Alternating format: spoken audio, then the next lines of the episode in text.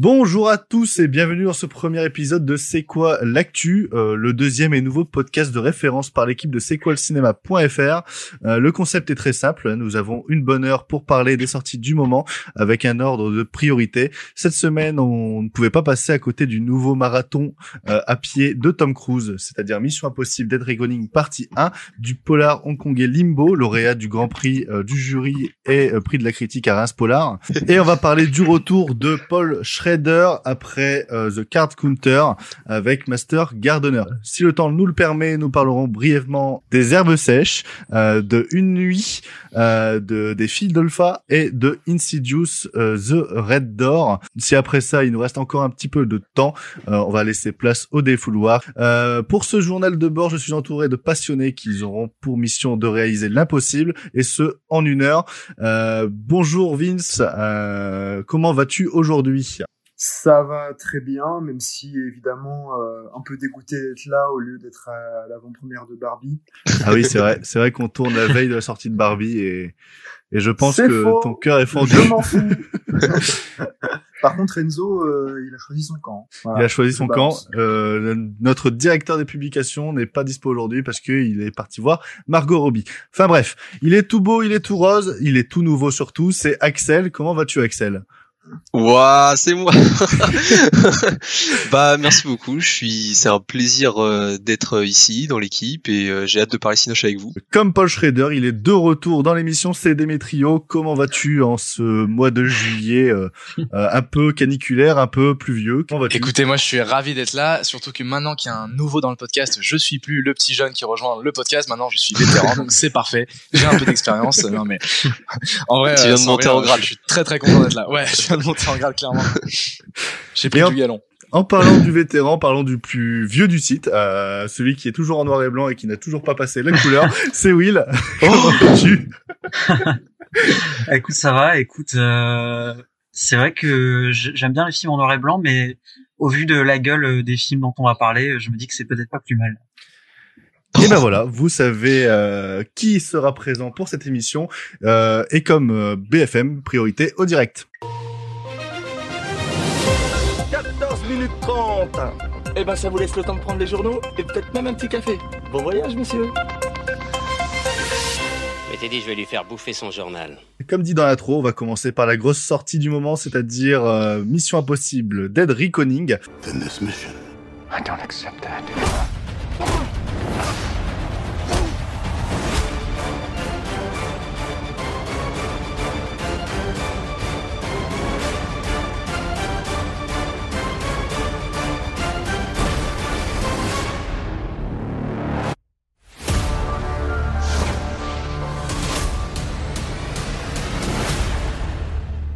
Où Ethan Hunt et sa bande de casse-cou de l'IMF sont de retour pour une aventure encore plus folle que d'habitude. Cette fois-ci, ils se retrouvent à la poursuite d'une arme terrifiante qui pourrait causer des ravages dans le monde entier. Et croyez-moi, ce n'est pas une simple bataille de paintball dans le jardin du voisin.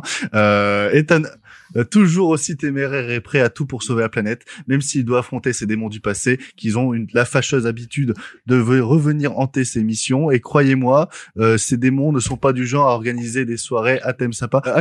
Car cette fois-ci, ne suffira pas de se presser à un simple bouton euh, pour sauver le monde et honnêtement on se demande bien pourquoi. Bref c'est laborieux euh, parce qu'en fait j'ai demandé à ChatGPT de me l'écrire euh, comme le film qui a comme antagoniste une IA et c'est d'ailleurs la première question que je vais poser.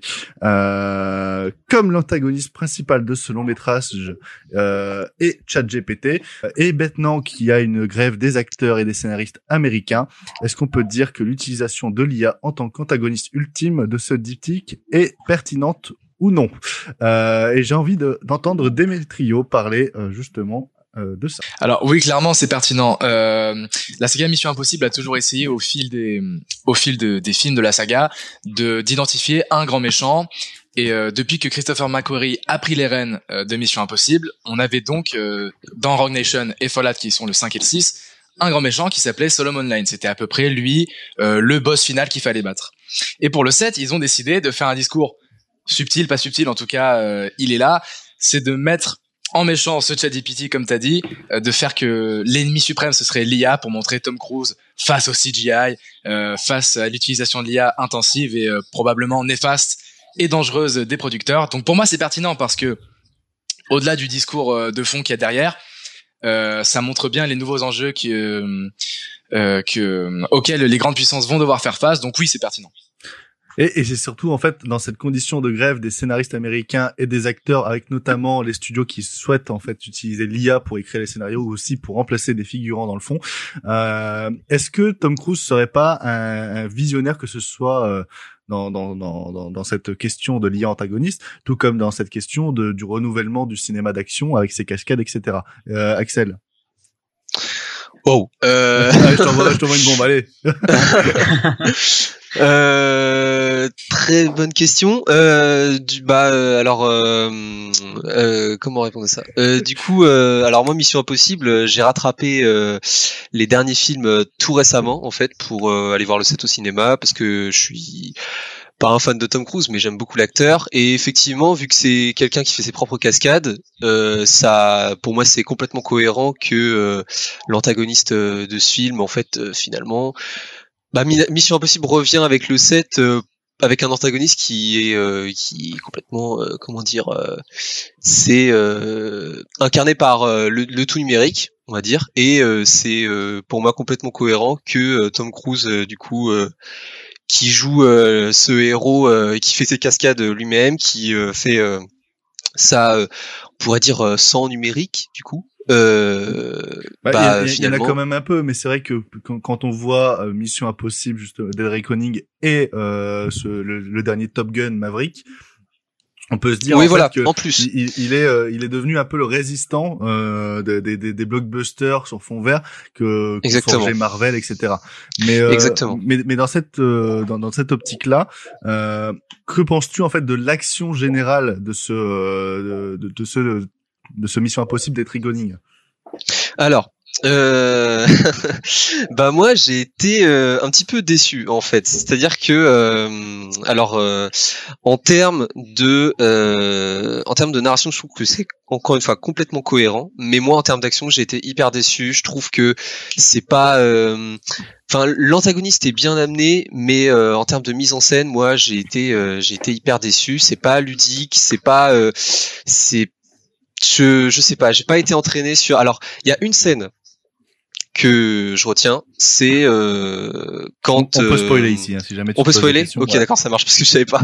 Euh, S'il y a une scène que je retiens, c'est euh, quand le train est en train de tomber et qui doit remonter avec, euh, j'ai plus le nom de l'actrice. Euh, il y a voilà. Il y a toile qui doit remonter avec euh, Atwell euh, pendant que le train est en train de tomber. Je trouve que là, pour le coup, c'est hyper engageant, c'est hyper entraînant, c'est euh, c'est très tendu. Et, euh, et, on a ce truc de très physique euh, qu'on qu'on ressent pour le coup. Et, et ça j'ai beaucoup aimé. Mais enfin j'ai pas j'ai pas en fait j'ai pas ressenti sinon dans la mise en scène globalement ce ouais le, le tout numérique contre Tom Cruise vraiment. Alors que pour le coup narrativement, encore une fois, en termes de rythme et tout, et de narration par rapport surtout à l'épisode précédent, je ça ça se tient enfin vraiment en termes de et surtout là où je suis bah là où je suis très content mais on en reparlera je pense un petit peu après c'est que même s'il y a une partie 2 je trouve que le film peut se suffire entre guillemets à lui-même ça finit pas sur un cliffhanger euh, euh, vraiment euh, putassier où euh, tu t'es là, t'as pas de climax. Là, non, il y a vraiment un début et une fin. Et euh, pour le coup, euh, ça, j'étais vraiment surpris. Enfin, je m'y attendais pas, quoi. Donc voilà. Euh, dans cette euh, pour, pour continuer sur le développement de l'action euh, Vince est-ce que tu as tu as quelque chose à rajouter? Parce que moi je, par exemple dans le film j'ai beaucoup aimé aussi la séquence de l'aéroport qui euh, qui est qui est quelque chose de qui, qui ferait penser en fait au film Pickpocket euh, de de Bresson si je me trompe pas euh, bah, dans, dans, je veux dire dans le traitement de euh, du passe-passe, dans, dans le traitement de, on passe de personne à personne, et notamment dans la scène en fait d'introduction du film Pickpocket. Oui. Ouais, vois, on n'est pas au niveau de Bresson, hein, mais euh, je veux dire, euh, Oui, Non, non, mais j'entendais justement Axel dire qu'il manquait de euh, que la mise en scène de l'action et euh, manquait de ludisme, mais euh, que ce Ouais. soit la scène du train ou justement la scène de l'aéroport où on, on passe de, de hacker en hacker, personnage à personnage, je trouve qu'en fait c'est finalement très ludique. Je sais pas ce que t'en penses toi. Vince. Ouais. Euh, je suis assez d'accord avec toi. En fait, euh, les scènes d'action, globalement, dans ce septième opus, elles sont très bien, très efficaces. Peut-être pas aussi impressionnantes, spectaculaires que, euh, même ne serait-ce que dans les précédents films de, de, Macquarie. Euh, mais ce que j'aime bien, c'est que par exemple, si on prend euh, la scène de l'aéroport, qui a un espèce de double enjeu qui est, assez, assez prenant, ou la course-poursuite à Rome, euh, j'aime bien ait, euh, sein de la séquence, euh, le- les enjeux, le, parcours des personnages se, se redynamise constamment à travers de, de, nouvelles difficultés, de nouveaux paramètres à chaque fois qui vont ajouter, voilà, qui vont augmenter les enjeux en fait. Euh, ça fait que ça reste quand même pour moi assez ludique en ce sens, et assez divertissant. C'est-à-dire que c'est pas juste situation de départ euh, qui va d'un point A à un point B et basta. Il y a plein de petites embûches qui se rajoutent au milieu du chemin euh, pour vraiment te, te stimuler. Et ça, j'ai vraiment trouvé ça très cool. Maintenant, oui, effectivement, petite déception sur les scènes d'action au global où je trouve que qu'elles sont peut-être un peu moins, euh, un peu moins bien mises en scène, euh, Mm. euh, moins spectaculaires que, que, que dans les précédents, mais ça reste quand même de, de la très bonne facture. Et voilà, moi, ça m'a, ça m'a tout à fait diverti. Mais il me semble que euh, William justement a, a un avis assez similaire à celui d'Axel et a été plutôt déçu par euh, par euh, justement le côté action de, de, de ce Dead Reckoning qui euh, qui en faisant hommage en fait au cinéma de, de De Palma et notamment au premier film euh, se perd un petit peu et a, galère à retrouver une une certaine cohérence dans la mise en scène de l'action. Bah, c'est ça, mais en fait, c'est surtout que là où dans le film, on a quand même des cascades véritablement impressionnantes, surtout euh, évidemment la cascade euh, pendant euh, la scène du train. Ce que je trouve dommage, c'est que, ok, Christopher McQuarrie, il, des choses avec sa caméra qui est littéralement parfois arrivée au, véhicule.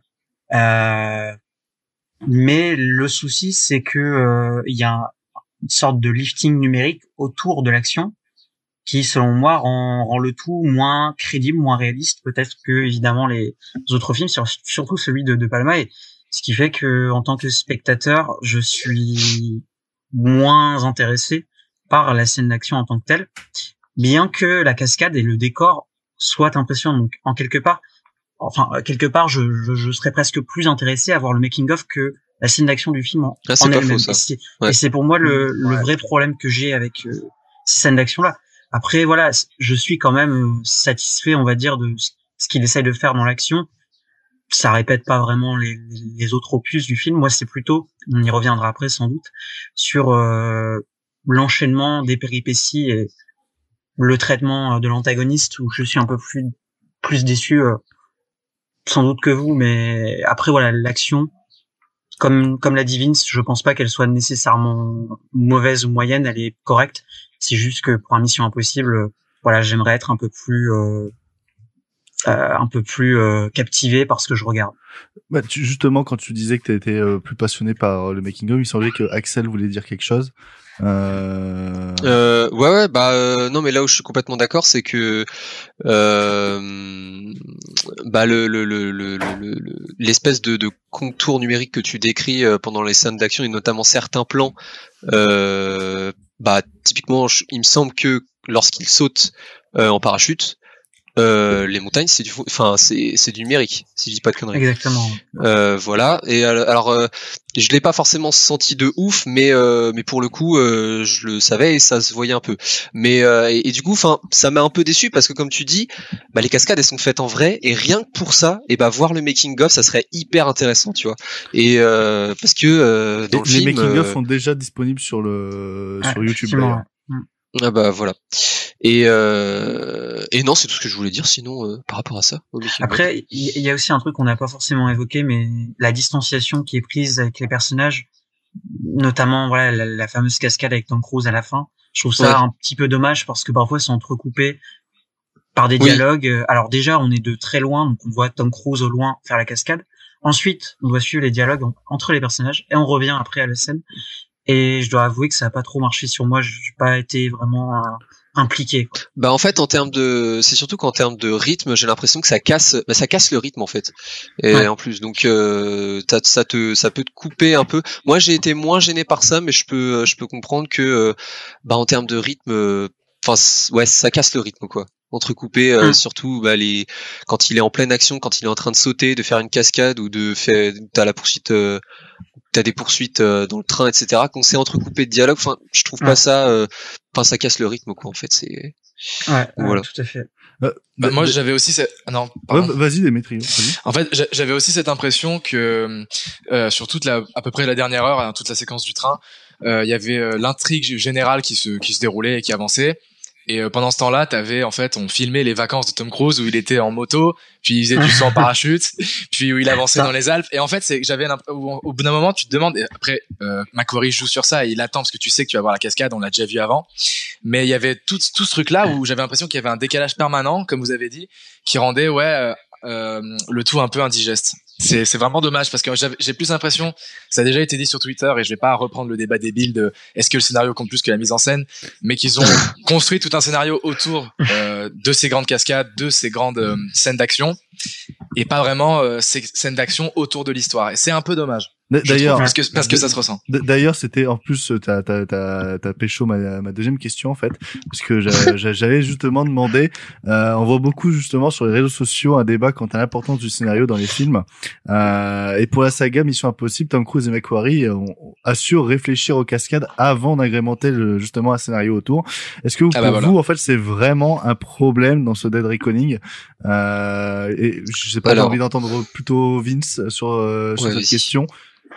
Hum, précisément pour ce film, euh, je trouve pas que ce soit un problème. En tout cas, je, je ressens pas tellement une dichotomie euh, euh, là-dedans. déjà parce que en fait, j'ai l'impression d'avoir les les enjeux narratifs les plus les plus importants de la saga et et, et, les thématiques les plus théoriques en fait depuis le premier opus. Euh, donc j'ai limite l'impression qu'en fait c'est ce que ça veut nous raconter en filigrane. Euh, bah c'est c'est peut-être le plus riche de la saga quoi après après le, film de De Palma. Euh, mais de manière plus générale, tout, tout dépend de, de, ce que tu construis comme scénario après. S'il y a vraiment, euh, si c'est vraiment faiblard, euh, que ça raconte rien, euh, que c'est que c'est écrit avec, avec les pieds, bon bah c'est sûr que si t'as commencé par les cascades, peut-être il fallait écrire quand même quelque chose de solide à côté. Mais je pense qu'il y a un paquet de films hongkongais que j'ai vus qui ont d'abord pensé à des, des grosses set pieces d'action qui sont complètement folles et qui ont réussi à articuler un scénario à peu près correct autour et ça marche bien. Donc, il euh, faut pas non plus euh, se, se, formaliser là-dessus, quoi. Euh, Axel, tu voulais peut-être répondre quelque chose ou? Ouais, ouais, bah en fait non, mais du coup, Vince a à peu près tout dit ce que je voulais dire, mais non, mais, du coup, moi, je vais rajouter que, que je suis complètement d'accord en fait. C'est-à-dire qu'il y a un truc que je reconnais au film, c'est que en termes de, encore une fois, de narration et de peut-être aussi de montage, moi, je comprends totalement ce, tout ce qui se passe, les enjeux sont clairs, etc. Et on va dire que pour un blockbuster d'action contemporain, c'est euh, bah, c'est à souligner quoi, parce que ils sont pas tous comme ça et euh, voilà. Du coup, euh, enfin, je suis et je suis et je suis complètement d'accord sur ce que tu dis sur l'action. on peut tout à fait articuler, on, peut tout à fait pardon réaliser d'abord des grosses séquences d'action. et ensuite les mettre bout à bout et articuler un bon scénario quoi. Enfin, je, mm. sinon c'est, enfin c'est un peu réducteur d'avoir une d'avoir la pensée inverse, je trouve. Donc voilà. Mm. Et, et, et, Will, qu'est-ce que toi t'en penses de ce scénario de, de, de Mission Impossible? Il me que toi t'as beaucoup de problèmes avec celui-là. Alors écoute, euh, en soi, le, le fait de, de construire des cascades avant euh, euh d'élaborer le scénario, c'est pas un souci. Le problème, c'est que dans Mission Impossible 7, le fait que l'intelligence artificielle prévoit tous les événements avant les personnages, c'est presque ironique parce que tout ce qui se passe dans ce Mission Impossible est prévisible. C'est-à-dire que moi j'ai plus l'impression de voir un enchaînement de, de péripéties assez parfois assez futile parce que le film est quand même à mon sens beaucoup trop long. Et finalement pour dire quelque chose qu'on savait déjà quoi. C'est-à-dire que les enjeux on les on les prévoit assez rapidement. Le film dure 2h40 ouais, ça ça je suis d'accord. Et, et j'ai un peu du mal parfois à comprendre pourquoi euh, Macquarie veut étendre absolument certaines scènes certains fils du récit alors que au contraire on a parfois des vraiment des choses euh, terribles qui se passent dans le film évidemment la mort du personnage de Rebecca Ferguson on a dit qu'on se Ouais, ça, je, l'ai- je, ça, je je l'ai- trouve que c'est une honte. Ah ouais ouais non mais je l'ai grillé moi je l'ai grillé en plus euh, enfin franchement Et- je- ouais, et en fait, grillé à 10 km. c'est- tellement prévisible. c'est c'est- c'est que bah, dans les films précédents, surtout dans le film de De Palma, parce qu'on parle du film de De Palma, mais tout était vraiment amené progressivement. Et là, même si c'est vrai que le film prend son temps, je trouve que parfois il y a, y a aussi des, des choses qui sont un peu rushées euh, et que je trouve dommage. Voilà. Après, euh, le scénario, il, il est pas inintéressant à parler de, des dérives technologiques, d'une intelligence artificielle. À notre époque, c'est toujours intéressant. Ça n'a jamais été fait dans Mission Impossible. Et Ouais. l'idée était bien. Après, moi, je suis juste déçu que c'est un peu balayé euh, du revers de la main parce que on va plus s'intéresser au MacGuffin, à la clé, que bah, Bah, finalement- artificielle. ouais finalement ça ça reste 2h40. ça restait ça reste théorique quoi c'est ça le problème quoi donc euh, ouais non mais je suis complètement Non mais même moi j'ai l'impression qu'ils ont pas assez exploité ce côté que l'antagoniste c'est une intelligence artificielle. Il y a cette séquence avec euh, Simon Pegg euh, où l'int- l'intelligence reproduit sa voix, ça c'était pas mal, euh, Bah mais ouais. pff, un, un petit peu trop vain j'ai trouvé. Donc peut-être la partie 2 va corriger ça. Mais Mm. même en sortant, tu disais William que 2h45 c'était beaucoup trop long. Euh, même en sortant du film, moi j'avais très peu de séquences qui me sont restées en tête. Je me suis même demandé Pareil. qu'est-ce qui justifiait une, une, une aussi grosse durée euh, pour le film quoi. Et Ouais. moi, j'aimerais bien savoir, Demetrio, pourquoi tu trouves que la mort de Rebecca Ferguson est une grosse connerie? Bah pas une grosse connerie, mais comparé à dans Rogue Nation et Fallout, c'était quand même le personnage badass, je trouve, de toute la bande qui était. Et là, Mhm. dans ce film-là, elle a quoi? Elle a cinq lignes de dialogue. À part dire oui et suivre Tom Cruise, elle ne fait rien. J'ai été extrêmement déçu parce que t'as ce t'as le personnage d'Eli Atwell. euh, qui s'appelle Grace, qui est vraiment qui est génial. J'ai trouvé que ça avait, ça donnait un côté Uncharted à, à tout ce groupe-là, qui était très cool. Où elle subit un peu tout ce qui arrive, mais en même temps, elle garde cette classe. Et euh, et, et moi, j'ai- j'aime beaucoup ces personnages-là. Et Rebecca Ferguson, qui était un perso, enfin qui était euh, il euh, existait Fosse plutôt. Voilà, il, Il existait, existait, il était, il était présent quand tu le- quand tu l'avais à l'écran, tu te disais putain mais quelle présence de jeu, c'est, elle était prenante quoi. La séquence à l'opéra dans Rogue Nation, elle est, elle est phénoménale. Et là dans ce film là, je trouve qu'elle est juste, enfin c'est un, elle sert autant que la clé dans l'histoire quoi. C'est une sorte de petit MacGuffin qui nous sert quand on a besoin d'un personnage euh, C'est un peu pour ça. faire des Après- enjeux à Tom Cruise quoi. Donc j'ai trouvé ça dommage. Mais après, tu vois, du coup, c'est vraiment parce que euh, le personnage de Atwell vient la remplacer et il fallait l'introduire, donc ils se sont dit, euh, on va lui réserver un, un peu de temps, mais c'est dommage parce qu'elle est quand même présente dans deux films. Bah bien Et sûr, je suis d'accord. Surtout pour quelque chose d'aussi grave, je veux dire, la concernant, enfin, concernant son personnage. Mais même euh, toute la, scène, toute la scène, euh, toute la scène sur le pont à Venise euh, juste avant sa mort, moi je la trouve euh, filmée euh, très mollement quoi. Ah, Ça, ça rend ouais, pas hommage au Moi, je la personnage. trouve je très bien, par contre. Euh, je pense que Ouais. Vince aussi. Hmm. Ouais, Ah, euh, je l'ai j'attendais cette petite scène de combat euh, à main nue et au sabre et je j'ai pas été déçu. Ah ouais, vous Euh, Ok, bon bah on... Et puis euh, moi je trouve qu'en fait c'était le moment de la de la faire partir parce que elle, elle était au cœur de des, des deux précédents films de de, de, de leurs aspects émotionnels avec euh, voilà ce, ce- son sa vie d'a- d'agent double voire triple euh, qui se fait constamment euh, désavouer, etc. Enfin, une, une vie euh, pourrie où elle est obligée de, de, de fuir, etc. euh, et de pas vraiment vivre. Et en fait, je trouve que là, du coup, son, son arc narratif arrivait un peu en bout de course. Soit il fallait changer drastiquement de, chemin pour elle, soit euh, ça devenait trop répétitif et je pense que euh, euh, voilà, la, la faire disparaître maintenant, c'était le bon choix. Et dans ce contexte-là, avec cette IA qui, agit un peu comme une épée de Damoclès euh, en, en, prévoyant euh, voilà tout, toutes les, les, les, différentes actions que, que, que, vont faire Tom Cruise et sa bande. Ça donne un côté un peu inéluctable où on se dit en fait que vu comment elle a tendance à agir d'habitude, c'était sûr qu'elle allait se faire tuer. Et je trouve ça d'autant plus euh, tant plus émouvant en fait que, que, que sa trajectoire ça, soit tragique jusqu'au bout qu'elle puisse pas échapper à ce, à ce à ce destin quoi. Et eh bah ben, écoutez on en a fini avec euh, Mission Impossible Dead Reckoning de euh, Christopher McQuarrie euh, toujours euh, au cinéma. on va maintenant passer à l'autre côté de la Terre si on considère qu'elle est plate. On va partir au niveau de Hong Kong en parlant de Limbo de Soi Cheng.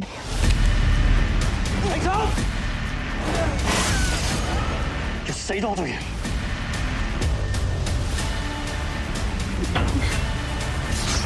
冇自己嚟啊！Crazy！真係覺得你仲適合做個警察。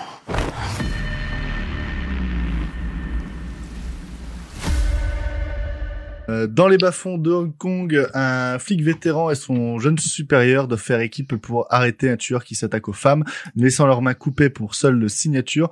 Quand toutes les pistes s'essoufflent, ils décident d'utiliser une jeune délinquante comme appât. Euh, une fois n'est pas coutume, nous avons à notre disposition Vincent qui, euh, en plus d'avoir écrit sur le film, peut nous introduire en détail l'œuvre de Sol Cheng. Donc je t'en prie. Sol Cheng, euh, bon, c'est un réalisateur qui travaille à Hong Kong depuis longtemps. Euh, même si euh, récemment il a quand même fait quelques productions en Chine pour des gros blockbusters euh, comme The Monkey King. et il a réalisé des films d'horreur un peu barrés comme Horror Hotline Big Head Monster et d'autres polars comme Dog by Dog, Accident. Exceptionnel voilà, ou, Love Battlefield, qui ont eu beaucoup de succès. Il a réalisé une suite aussi à, SPL, le film qui était euh, avec euh, Donnie Yen et, et, Sammo Hung. Euh, et là, donc avec Limbo, alors c'est un film qui est une coproduction chinoise et hongkongaise, mais à différence que il ne, il est exclu du marché chinois, mais c'est de base. Euh, il a, il a fait en sorte de trouver des financeurs quand même en Chine, mais euh, en, étant conscient que son film n'aura pas du tout d'exploitation euh, sur le sur le continent chinois et qui misait plutôt donc sur Hong Kong et sur le marché international. parce qu'il y a un côté quand même un peu film d'auteur que à l'étranger, nous, on aime bien. Et euh, catégorie 3 aussi, ça fait beaucoup penser à ça. Ben c'est ça, c'est-à-dire que ça fait énormément penser euh, aux films de catégorie 3 qui sortaient à Hong Kong dans les années 80-90, euh, qui étaient complètement décomplexés en violence, en immoralité, etc. ça se rapproche quand même pas mal de ça, donc on peut comprendre le, pourquoi c'est pas destiné à la Chine, hein, ce, ce, genre de film. C'est pas trop dans leur euh, culturelle et morale. Euh, et, euh, et, en fait, donc Limbo, c'est un, un, pur polar un peu d'ambiance à la Seven, un peu poisseuse, avec Gordon Lam, qui est un acteur qui a joué également dans beaucoup de polars, dans certains films de Johnny To, mais qui jouait souvent les seconds rôles et euh, Mason Lee, qui est euh, en fait le fils du réalisateur Ang Lee. Euh, voilà pour les. Dingue ça. Il est acteur aussi, ouais. Et, et la jeune fille, je sais, je connais pas son nom, mais je crois qu'elle est pas, elle est pas particulièrement connue. où donc on va suivre voilà une enquête autour d'un serial killer qui tue, viole et démembre des femmes un, beau programme, en somme. dans, un Hong Kong complètement en, décrépitude. Bah, justement, tu, tu, tu, tu, poses un peu les bases de, de, ma première question. Première question que je vais poser, euh, que, je, que je vais poser à, à, à, Axel, qui me semble est son, son film préféré et qui, je pense, aura euh, une vision que une vision euh, assez éclairci de, de, de, ce film par rapport à à, à, à, moi ou comme ou, ou Will où on est un petit peu sceptique sur quelques petits détails. Euh, dans Limbo, comment tu trouves euh, comment tu euh, attends, laisse-moi comment dans Limbo traite euh, le, réalisateur traite-t-il la violence et ses euh, conséquences euh, psychologiques? Et surtout quel est l'impact de, de, cette mise en scène de la violence sur sur le réalisateur et sur la société hongkongaise actuelle? Ok. non, en fait, euh, alors, euh... c'est la dissertation. ouais, c'est la dissertation. heures. Euh... non, non, mais en fait, j'ai cette question-là. Selon ta réponse, je vais rebondir avec une autre question. Ouais, t'inquiète, Il y a un film qui va se faire. Euh, alors, euh, alors effectivement, moi pour l'instant, c'est mon top 1 de l'année. Voilà, j'ai spoilé. Euh, non, moi Limbo, euh, c'était un film que j'attendais euh, déjà beaucoup. Alors, euh, je vais y aller rapidement. Donc, pour répondre à ta question, donc c'est un film effectivement qui est en noir et blanc. Alors, ce que j'ai compris, le noir et blanc a été ajouté en post prod. ouais. le, en fait, il me semble que le film a été diffusé il y a un an et demi, deux ans en festival et il était en couleur. Et c'est euh, c'est euh, c'est euh, en, en, attente de, je sais pas si c'était de Covid ou j'en sais rien. En fait, de ce que j'ai compris, c'est un petit peu fait chier. Il s'est dit tiens si je le mettais en noir et blanc et finalement ça rendait mieux en noir et blanc donc il a sorti comme ça. Je sais pas si ouais. des conneries, je sais pas si Vince il va me reprendre, mais je, je sais pas exactement s'il a été diffusé comme ça ou si c'est vraiment juste pendant le process de post Non non, il y a vraiment des gens qui l'ont vu dans les premiers festivals internationaux euh, en couleur justement. D'accord, parce que moi je l'ai vu il y a deux ans aussi en festival, mais il était déjà en noir et blanc. Donc, euh, ok, donc ça tombe, le film avait plus vu que ça. Euh... donc euh, du coup pour euh, la faire un peu court, euh, donc moi c'était un film que j'attendais beaucoup, effectivement un polar, un pur film de genre euh, en noir et blanc, et, et moi j'ai pris alors une claque incroyable déjà en termes de mise en scène. Alors tu parlais de la comment la violence est traitée dans le film. Alors effectivement c'est un polar qui est pas fait pour tout le monde. Il y a des mm. scènes qui sont euh, assez dérangeantes à regarder, il faut le dire. Et euh, pour le coup, moi je trouve que c'est un film qui n'épargne personne, que ce soit dans euh, les spectateurs comme les personnages dans le film. Et c'est une violence qui va aller très très loin et qui me me fait penser un peu à ce qu'on pourrait trouver dans les romans noirs ou le, le, le c'est un film qui va travailler aussi le film noir. Enfin pour moi c'est un film noir clairement. Et euh, et en fait, euh, alors l'ami, alors c'est pas un film subtil. C'est pas un film subtil, Clairement ça c'est clair. mais mais personnellement, je je, je m'y attendais. Mais euh, moi là où j'ai adoré, c'est que j'ai été très surpris par euh, le, le, le, duo de flics en fait. Donc, euh, alors je sais plus le nom des acteurs, j'ai pas envie de les écorcher, mais euh, du coup le duo de flics qui est un peu fait penser... et Lee. Voilà. Euh, alors ça fait clairement penser à Seven, le duo de flics. En plus, on est dans une ville, à Hong Kong sous la pluie, crasseux. Euh, il y a des déchets partout. C'est une vie, c'est c'est limite une déchetterie euh, vivante quoi. Et et en fait, moi je trouve que ce qui est particulièrement intéressant dans ce film et avec le noir et blanc, c'est qu'en fait, grâce à ce noir et blanc, on va pouvoir comment dirais-je, euh, retirer toute la vie et toutes les, couleurs, j'ai envie de dire, de euh, l'humanité et donc des personnages dans le film. C'est-à-dire que tout le monde est pourri. Tout le monde est pourri. Euh, les, le duo de flics, alors ce qui est particulièrement intéressant, et Soi Chung, euh, alors euh, dans les films qu'a cité Vince, que ce soit dans Accident, mais surtout dans Dog by Dog, c'est quelqu'un qui travaille la déshumanisation, j'ai l'impression. Et, euh, et du coup, euh, et ben en fait, on retrouve totalement ça dans le film. Le duo de flics, alors le, le, le, le flic le plus vieux, qui est euh, particulièrement violent, qui utilise des méthodes, bon, euh, comment dire, qu'est-ce qu'il y a? Ouais, voilà. Voilà, clairement. Euh, en fait, lui, il est déjà il est déjà depuis. Alors, est-ce qu'on peut spoiler? Oui, vas-y. Ok. Euh, il est déjà. Alors depuis que, depuis. Alors peut-être encore avant, mais depuis que sa femme euh, a été tuée par le personnage féminin qu'on, le personnage qui est presque le personnage principal euh, du film.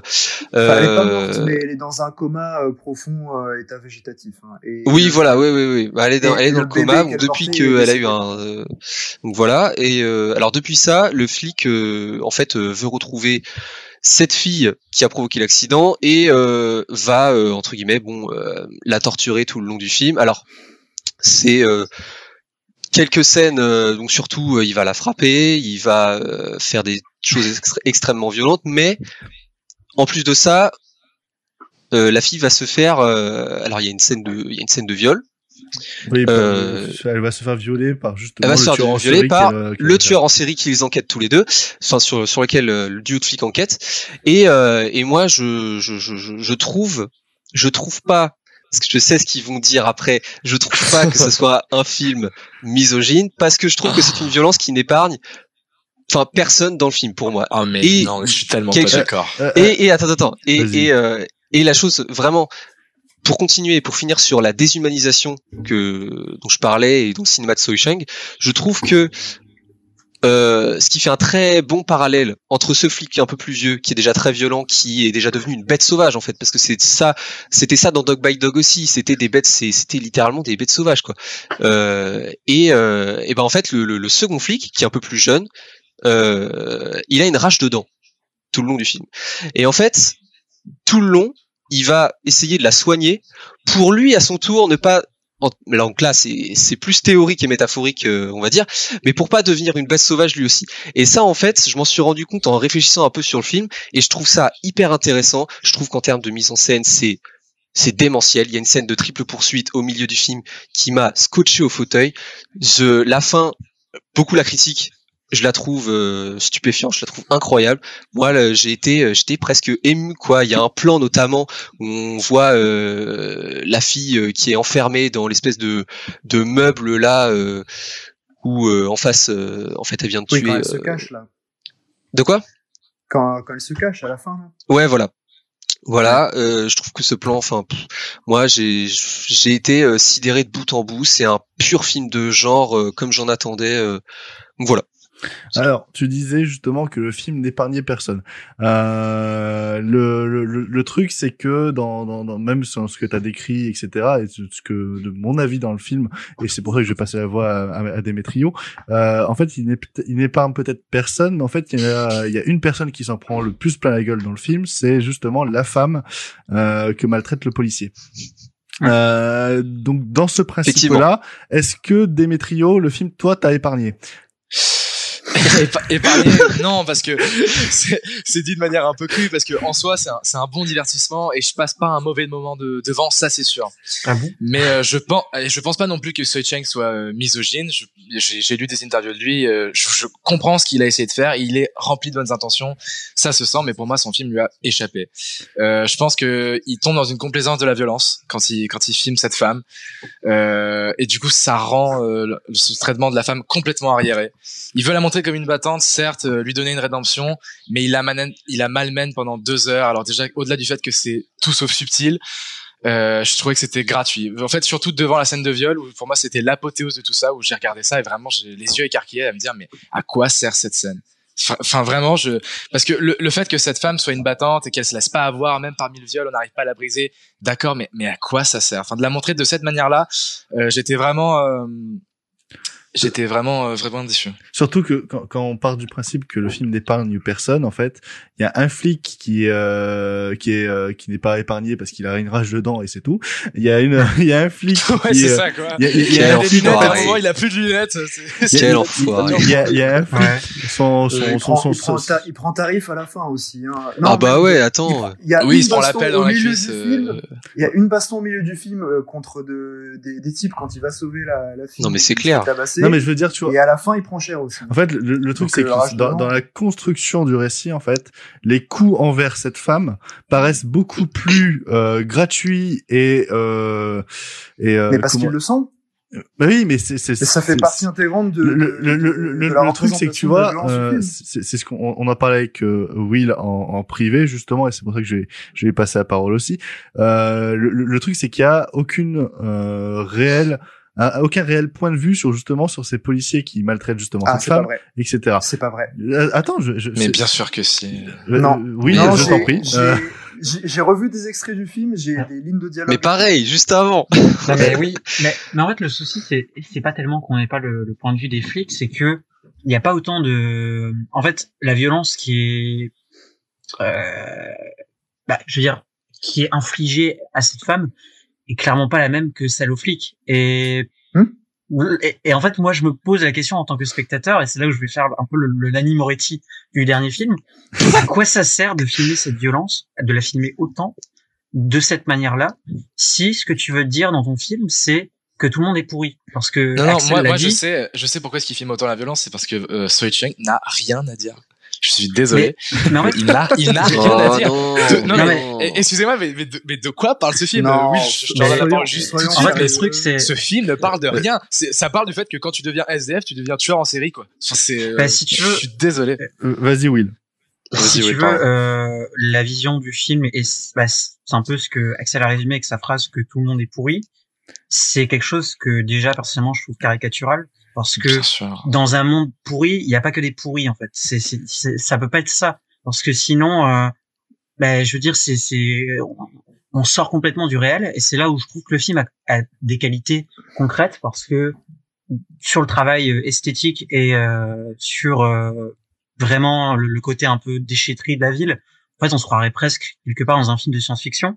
On n'est pas Bah loin euh, de la Bah, dystopie. après, je l'ai, je oui, oui, clairement. Après, je l'ai plus pris, enfin, personnellement, je, je- j'entends ce que tu dis, mais je l'ai plus pris comme une expérience et, euh, on va dire, euh, ouais, que, enfin, comme une expérience, quoi. Et Moi, il c'est pas le, Ouais. euh, il semblait Enfin, que voilà. Vince Tout à voulait fait dire quelque ça. chose. C'est non mais c'est c'est exactement ce que tu dis oui c'est le réalisateur il cherche pas à filmer le réel hein. oui, voilà, c'est ça. c'est Mais- un- Je- c'est Ouais. c'est vraiment un Hong Kong en décrépitude mais vraiment euh, C'est un pur film de genre, quoi. Mais exagéré euh, au max hein. il pousse tous les potards à fond hein. il y a pas Mais de, mais ça me- de filmer le réel hein. Mais ça me dérangerait tu peux pas, tu vois, si, si la violence qu'on nous montrait, elle était pas jusque euh, carrément euh, pousser le bouchon à ce point-là. Parce qu'en fait, moi, je retiens plus la violence qu'autre chose que ce que traversent les personnages psychologiquement, que le quotidien des flics. En fait, je, je Mais c'est termine le film, je me dis la violence pourquoi, euh, pourquoi est-ce qu'on nous a montré, voilà, une, une femme euh, carrément la serpillière de la ville, euh, alors que limite, moi, ce que j'aurais préféré, c'est c'est de voir les flics s'en prendre plein la gueule, tu vois. Bah, Donc bien c'est- sûr. c'est un En fait, peu. Voilà, Il y a un retournement qui, qui aurait dû être fait. Non, non, je comprends complètement Mais- ce que tu veux dire. mais à quel- mais- mais à moment, quel- on à- devrait voir, on devrait voir ces, ces flics-là souffrir. Moi, c'est ce que je me suis dit pendant tout le film. C'est bon, d'accord, la femme Bah, à prend cher pour qu'ensuite il y ait une sorte de renversement. Mais pas du tout. Le flic, il se prend, oui, il appelle dans la cuisse et tout, mais ça, ça, tout paraît beaucoup trop simple.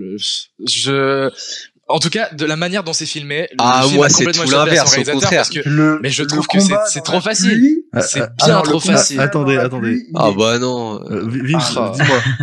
Le, combat final sous la pluie euh, avec les, les deux flics et le tueur, il est d'une brutalité sans nom. C'est vrai. Il me semble, il semble clair. même que ça se finit pas très bien pour euh, pour un des flics. Mais Hein, c'est sans que, vouloir parce que c'est spoiler. complètement stupide. Le climax, c'est tellement bête. Alors, par contre, Je suis désolé, façon- je- Ah, ah, la, résolution, la, la résolution, je suis d'accord, elle est bête, ça aurait pu être évité. euh, Non mais l'empreinte de chaussures sur le carton quoi.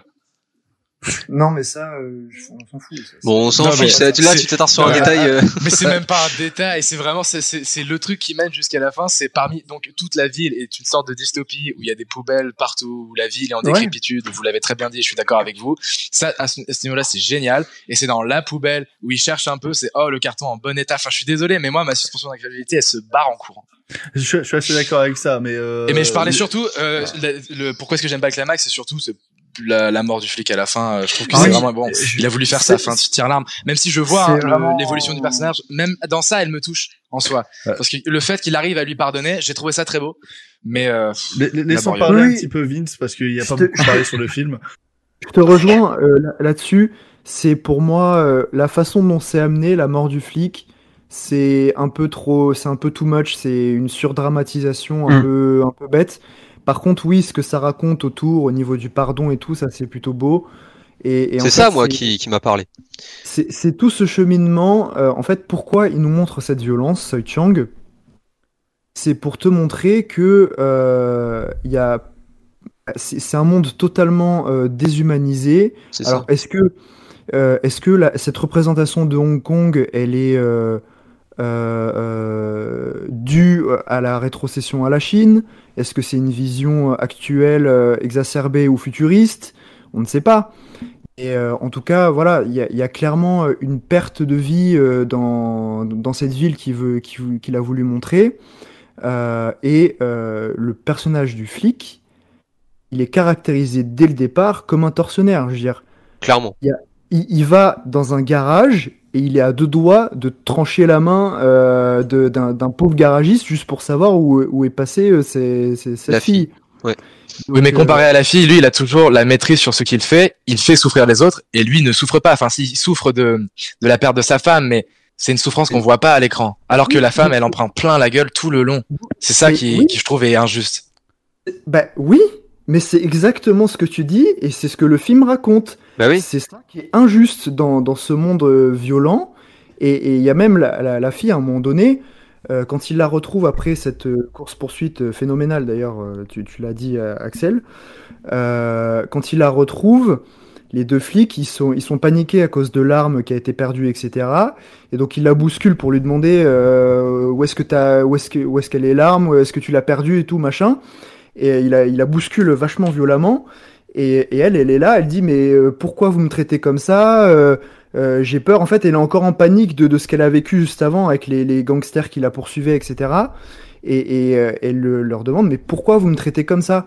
Et le flic, il a un temps d'arrêt où il, la regarde et il, il réalise un peu ce qu'il fait. Et je trouve qu'il y a un cheminement comme ça, progressif, où après il finit par la pardonner, où, où c'est, ça entre en lien avec ce qu'on ressent en tant que spectateur. C'est-à-dire que on comprend la colère du flic, euh, sa haine et son désespoir qui fait qu'il il va déverser de manière totalement injuste euh, con- contre cette fille qui a tué sa femme en étant droguée, etc.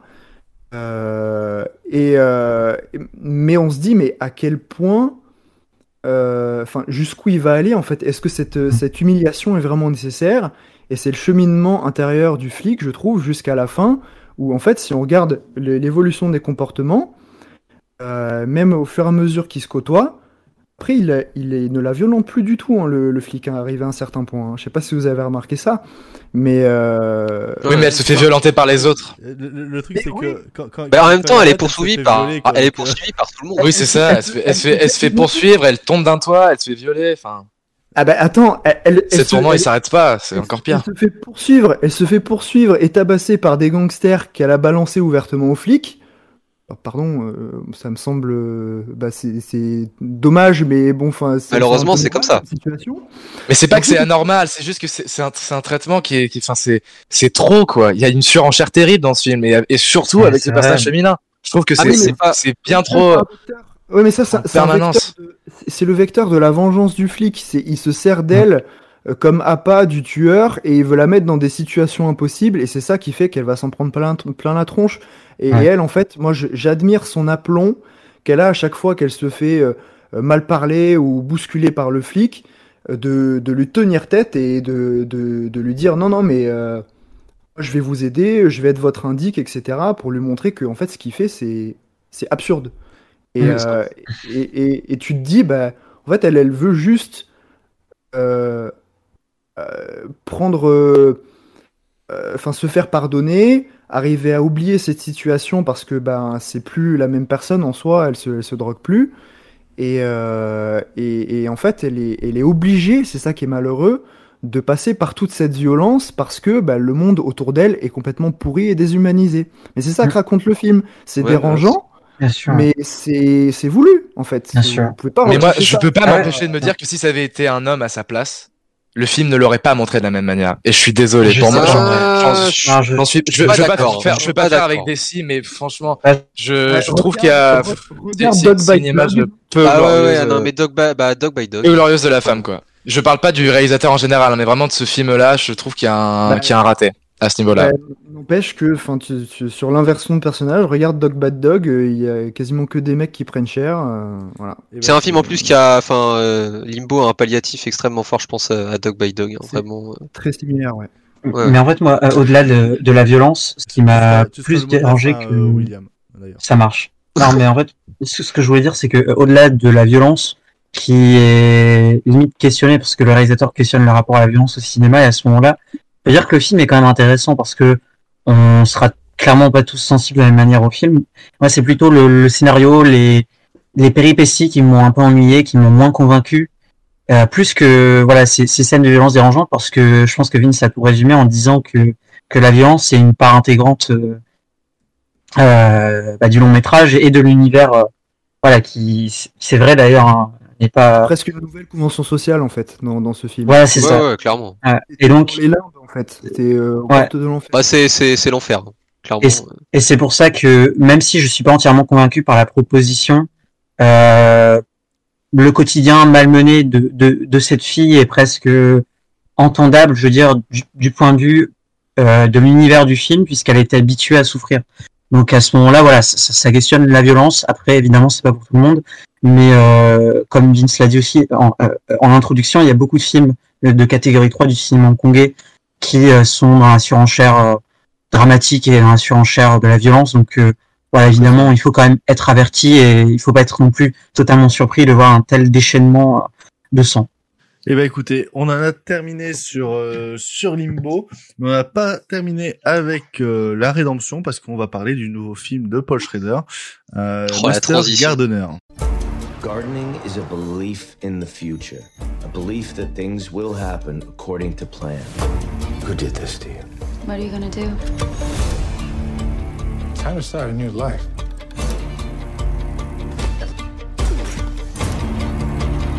I have created this life, filled it with rules. Now seems the time to break one.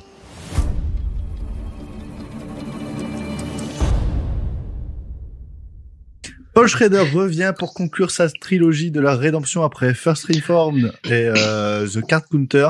Dans Master Gardener, le cinéaste à l'origine de chefs-d'œuvre comme Taxi Driver et Rigging Bull suit Narvel, euh, joué par Joel Edgerton, un horticulteur dévoué au jardin de la très raffinée Madame euh, Averill.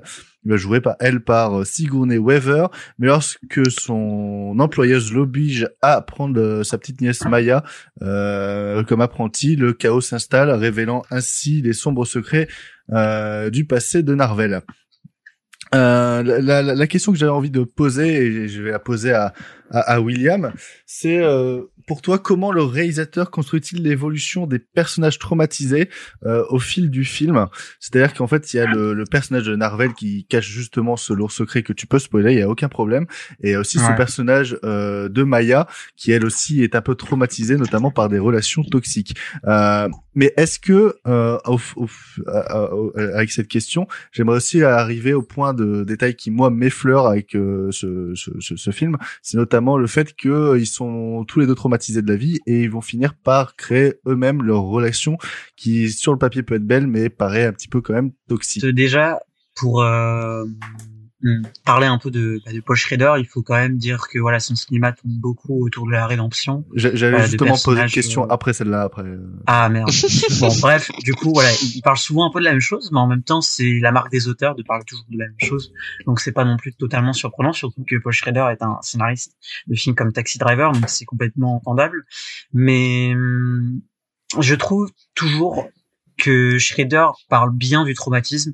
Il euh, parce que en fait, il, prend toujours une approche assez progressive pour euh, parler du passé de de ces personnages, de ce qu'ils traversent. Et souvent, elle le fait par le motif de la rencontre, qui est aussi très présent dans le cinéma de Robert Bresson, qui est son inspiration principale. Et euh, ici, il le fait bien. Voilà, il parle assez, enfin, presque de façon, euh, euh, de façon explicite, je dirais, du traumatisme. Il y a rien de, de très subtil en soi dans le film, mais hum, voilà, il le, il le montre très clairement aussi par le, le jeu de l'acteur principal, qui est d'ailleurs très convaincante dans son rôle, euh, qui est vraiment affaibli, ouais, qui affaiblit, qui qui peine en fait tout simplement euh, à nouer de vraies relations. Et c'est en ça que le film gagne un peu, je trouve, euh, dans sa sincérité à, à représenter euh, euh, l'amitié qu'il va avoir avec cette jeune fille. Et euh, voilà, c'est- on- peut dire que cette relation est peut-être une des plus touchantes, je pense, de ces derniers films, parce que euh, elle est, elle est presque euh, improbable en fait. Voilà, c'est c'est une relation qui n'a aucun sens, mais euh, C'est un paradoxe. qui, qui- qui est véritablement euh, sincère et voilà, c'est un vrai paradoxe.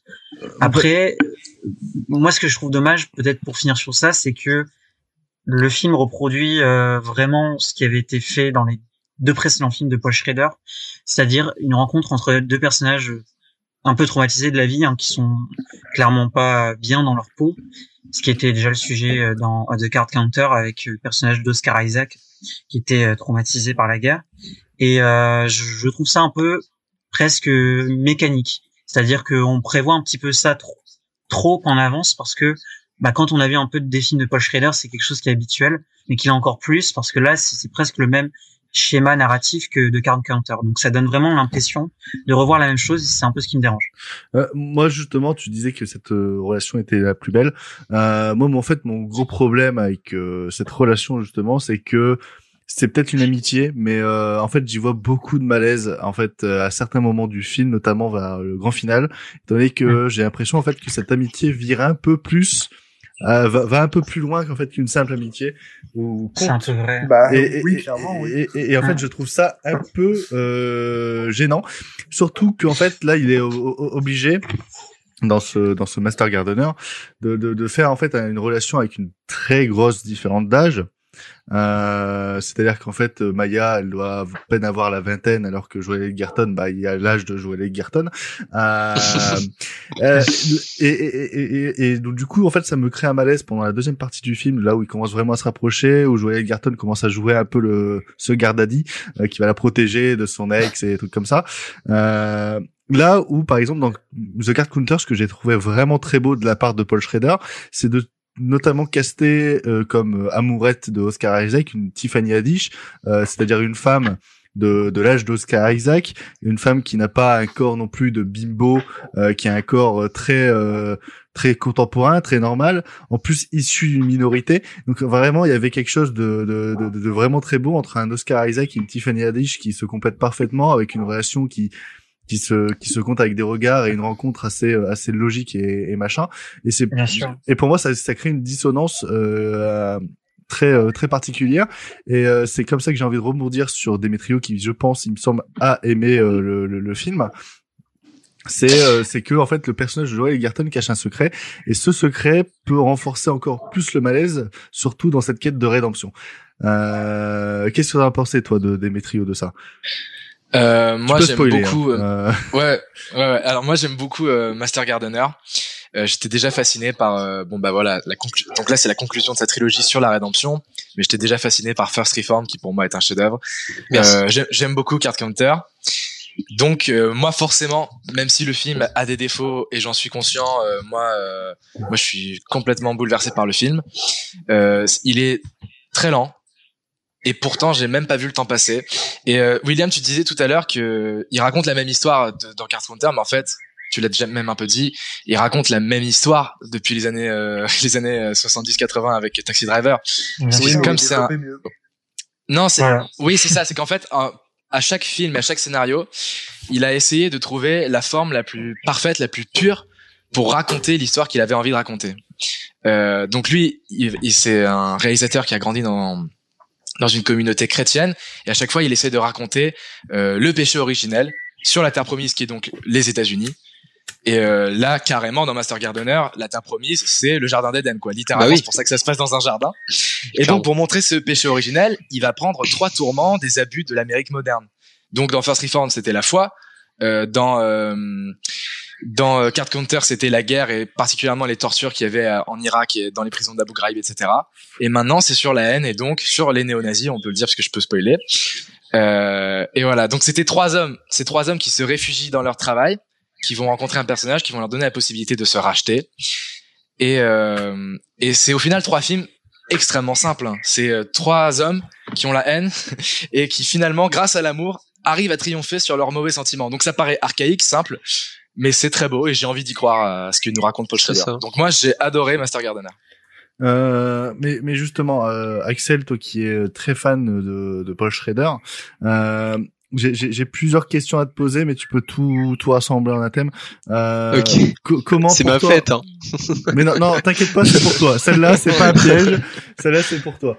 Euh, comment tu te, ça, c'est très large, c'est pour la filmographie de Paul Schrader. C'est comment la notion de rédemption est-elle représentée chez lui, euh, et également comment tu trouves euh, son, comment tu, tu quel est ton avis sur sa façon d'aborder des sujets sensibles? Ici, notamment le racisme, mais aussi euh, la différence d'âge. Euh, la différence d'âge. ok. Euh... La question sensible. Euh, euh, oui, oui, non, mais, euh, mais, mais, mais, mais, mais commence d'abord par me, par me dire comment tu, Ouais, ouais, ouais, tu vois la, la, la rédemption Ouais, chez ouais. Paul Schrader. Euh, ok, alors euh, moi j'ai découvert le cinéma de Paul Schrader avec, euh, si je dis pas de conneries, avec Mishima. Euh, ce qui est pas forcément évident quand on sait que c'est euh, c'est euh, très radical comme film, enfin euh, déjà esthétiquement, etc. Euh, mais fait, bah, comme l'a déjà dit Demetrio, euh, Paul Schrader c'est quelqu'un qui travaille bon, depuis depuis Taxi Driver, depuis même euh, depuis euh, oui depuis Taxi Driver. De- de- euh, depuis ouais, voilà. scénariste chez Martin. Scorsese. euh, Ouais, c'est ça, voilà. Et puis il a scénarisé aussi euh, un film que je trouve excellent qui s'appelle qui s'appelle pardon euh, Bringing Out the Dead, réalisé par euh, Scorsese, c'est à tombeau ouvert en français. Euh, Ouais, et puis euh, et son premier film, c'est Blue Collar. Euh, ensuite, il a enchaîné donc avec euh, Hardcore, si je dis pas de bêtises, et puis American Gigolo, dont je suis un peu moins fan par contre American Gigolo.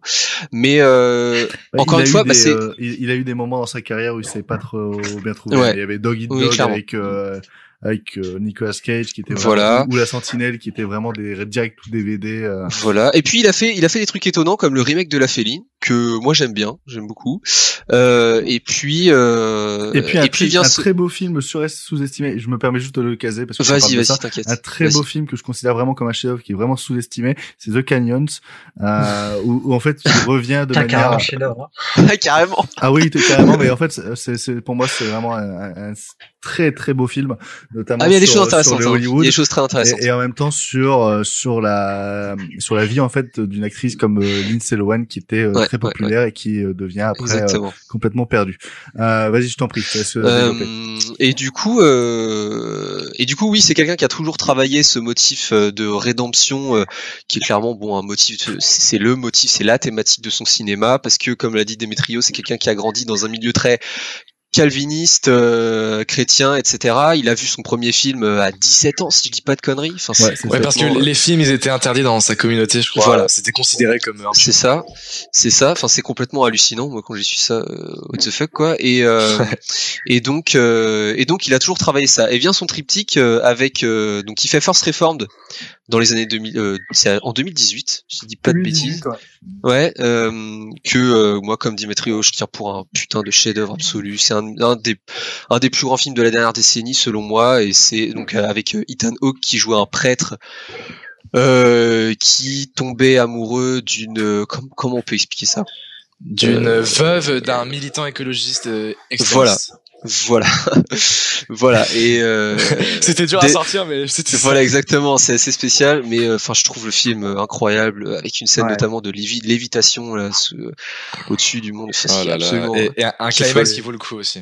ouais ouais ouais. Et, euh, et donc euh, et après vient The Card Counter donc euh, avec Oscar Isaac euh, qui jouait euh, un ancien euh, un ancien vétéran enfin je je, je l'ai vu euh, là j'ai- la dernière fois que je l'ai vu c'était il y a longtemps donc euh, je me souviens plus euh, exactement mais enfin c'est il a toujours travaillé de ce motif qui est devenu euh, qui est devenu après addict au jeu et et du coup Voilà. un compteur de cartes dans les casinos, ce qui fait qu'en fait il divague et il fait le road trip un peu partout dans Exactement. Et en fait, c'est quelqu'un qui est, et en fait, ce qui est particulier avec ce triptyque là, et euh, bon même avec les films, euh, même euh, pardon, avec les films d'avant, mais surtout avec ce triptyque là, c'est qu'en fait, ils travaillent des personnages qui sont particulièrement méticuleux en fait dans ce qu'ils font. Et euh, et qui sont qui qui donc qui viennent de milieux qui sont assez durs, assez difficiles.